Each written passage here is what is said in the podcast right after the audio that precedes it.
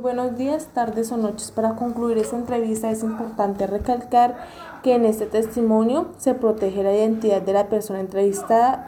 Debido a esto no se realizó la entrevista en video, ya que esta persona siente temor de la vida propia y la de su familia y las fuertes represalias que pueden ocasionar una nueva tragedia en su familia. Este caso aún se encuentra abierto ante la JED y, debido a esto al pasar de los años esta familia ha ido perdiendo la la justicia y de que este caso se concluya y puedan dar cierre a este evento que marcó por completo sus vidas.